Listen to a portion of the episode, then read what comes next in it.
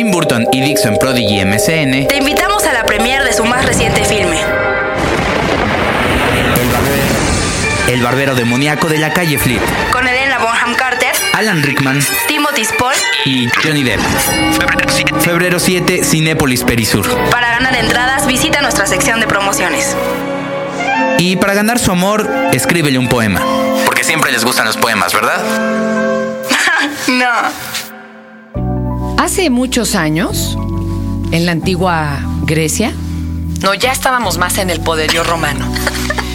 Se lanzó una ley pública en donde decían, por favor, los que vayan a, tener relaciones sexuales con niños, procuren que no sea con menores de 8 años porque son muy chiquitos. Pero de hecho para arriba pues sí se valía. Esto ahorita nos podría ah, aterrorizar porque de veras han cambiado nuestras miradas al deseo y a otro tipo de situaciones y demás.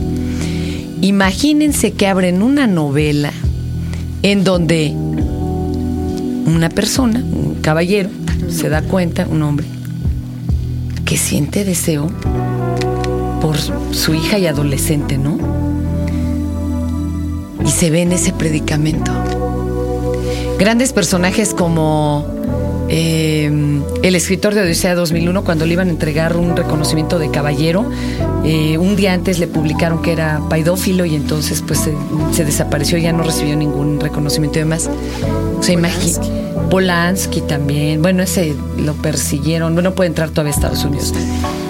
Hoy voy a platicar con Ana Clavel porque esto mismo es lo que plantea en su libro Las violetas son flores del deseo. Este es el podcast de Fernanda, de Fernanda Tapia. Podcast por Dixo y Prodigy MSN. Adelante, mi querida Ana, ¿cómo estás? Pues bien, contentísima, porque ¿qué crees? Aunque no se ha distribuido por la cadena Sambors, la novela se ha venido súper bien. ¿Cómo que? A ver, cuéntame, porque yo no sé de esas cosas. Sambors viene siendo así como que... eh, Un escaparate importante. ya la hiciste si, si sacas tu novela no, ahí o no, no, pero es un lugar a donde a nivel nacional tienes acceso a un Una gran cantidad. público, ajá, un público ¿Y por que- qué no han llegado ahí todavía o cómo? No, pues la portada los Se espantaron, sí. Entonces, bueno, Bueno, en Walmart tampoco vas a estar y seguramente en todos estos lugares no lo van a... Pero lo que te voy a decir es que me mandaron un reporte de que está entre las 10 más vendidas, lo a mí me sorprende muchísimo porque mi novela es sobre todo una apuesta literaria, un trabajo que tiene que ver mucho con la indagación, sí, de este deseo del incesto y la derivación hacia las muñecas sexuadas, pero también con todo un trabajo a nivel de metáfora, a nivel de escritura, de incluso retomar la tradición de este escritor, gran escritor uruguayo que es Felisberto Hernández, con su relato de las hortensias, que también tiene que ver con muñecas sexuadas, y que por ello mis violetas se llaman violetas, ¿no? Para vincularlas en esta idea de las muñecas flores del mal. Y, y bueno, este, pensando que, que la apuesta va por allí, de pronto tú sabes, tú debes saber que no forzosamente lo que más se vende tiene calidad, muchas veces tiene que ver con No, no, otro claro, tipo de claro. intereses. Entonces, para mí ha sido una súper sorpresa, ¿no? Pues a mí me gusta mucho que la gente le pierde el miedo a entrarle al tema. Es rudo, ¿eh? Es un tema re fuerte. Sí. ¿Tú, ¿Tú qué pensaste te- cuando, porque cuando te- es- el, que, el que expone se expone, ¿no? Y al sacar una novela así, tiene una portada, aquí no somos fijados y además ya hubo una portada así este, de grupo rockero, entonces... No hay por qué No, escandalizarse. nos espantamos, así de, de chavita con calzón casi en la mano. Pero ahorita que está tan, tan difícil de abordar el tema, porque o te vas a un extremo o te vas al otro, ¿verdad? ¿Cómo te atreviste tú a entrarle y, a- que en un momento dado hasta quedaras mal con todos los sectores?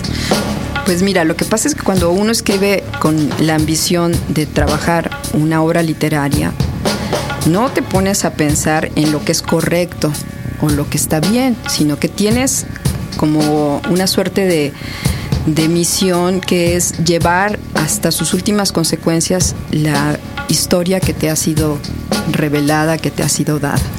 Felisberto Hernández, para seguir con este gran escritor uruguayo, hablaba de que cada creador tiene en sí mismo una serie de semillas en su interior y que su responsabilidad estriba en hacer crecer esa semilla justo a la medida de lo que esa semilla contiene, en el sentido de que de pronto tiene semillas que son de rosal, de pronto tiene semillas que son olmos, árboles gigantescos. Ay, pero quien tiene puro cardo y pura este, espina.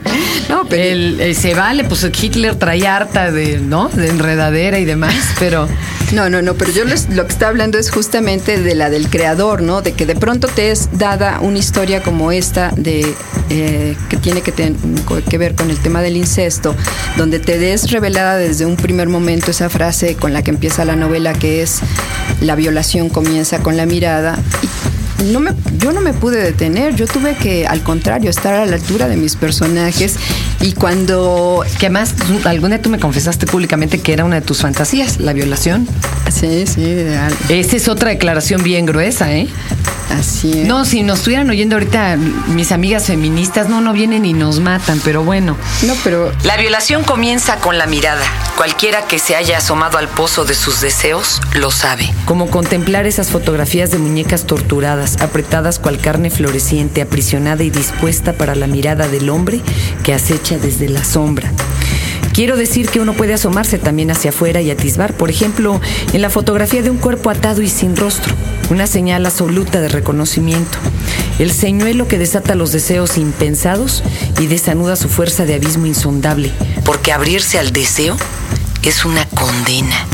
Tarde o temprano buscaremos saciar la sed. para unos momentos más tarde volver a padecerlo. Oye, esto se enchina el cuerpo.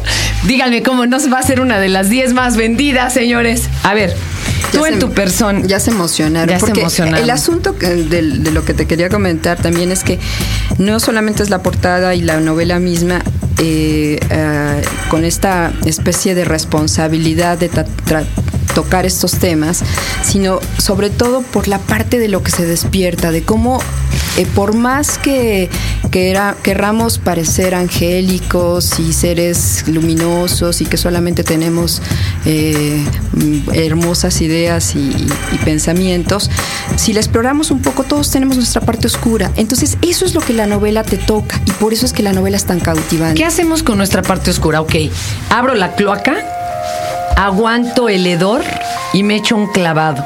Hay quien se ataca, ¿verdad? Y se queda ahí en el azote.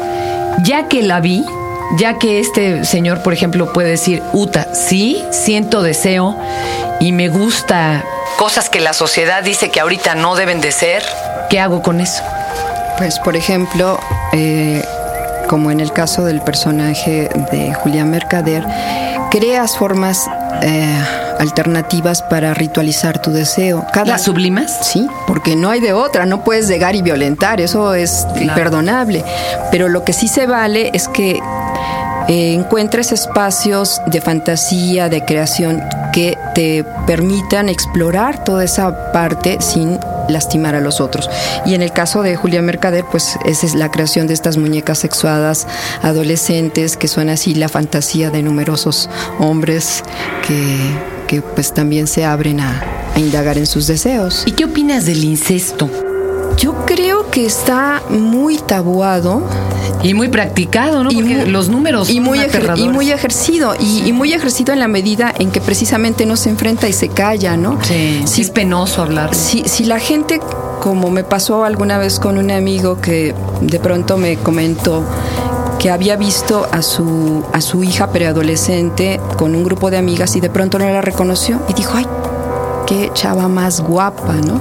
Como American Beauty. Ay. Y de pronto dice, wow, es mi hija, ¿no? Entonces, primero sí, el, el shock, pero después de eso, asumir, es mi hija, me volteo. No, y el terror, por ejemplo, que se dio durante muchos años. ¿Cuántas veces no la, la chica paría el hijo del papá, ¿no? Y fruto de una violación a las propias hijas y. Y después pasaba como Era el hermanito, ¿no? Sí, era el hermanito. Esto era bien cotidiano y es aterrador. Y esa es Pero hay una- otros lugares como en la película Ángel de Fuego en donde la chica consentía, como Lolita, ¿no?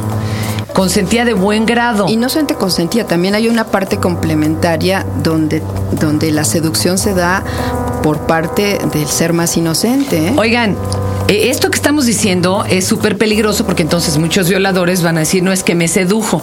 No, No, no, no, señores, pero ustedes tienen la libertad de decir no, porque es menor que yo y entonces siempre yo llevo la alevosía y la ventaja. Allí quien es el Conste, adulto, claro. Exacto. Por favor, que no se malentienda. Pero de que existe la situación, existe. Y esto es, ay, muy inquietante. Y es de mucho debate. Ana, Y que siga. No, ya va, va a estar entre las cinco más vendidas, no entre las diez. Pero yo insisto que no nada más es el tema, es que está muy bien escrita. Es que es tuya. No, no, no es porque sea mía, es que tengo la capacidad para tener esa Ponerlo. distancia, sí. Las violetas son flores del deseo. Ana Clavel, editorial Alfaguara. Una de dos, la, la, la portada o los atrapa o los asusta. Así es. Usted cuestióneselo. Es un albur. Pero no se la pierda. Ah, muy bien, gracias. Ana, muchas gracias. Gracias a ti. ¿Y tú? ¿Cuáles son tus más oscuros deseos? Este fue el podcast de Fernanda, de Fernanda Tapia. Podcast por Dixo y Prodigy MSN.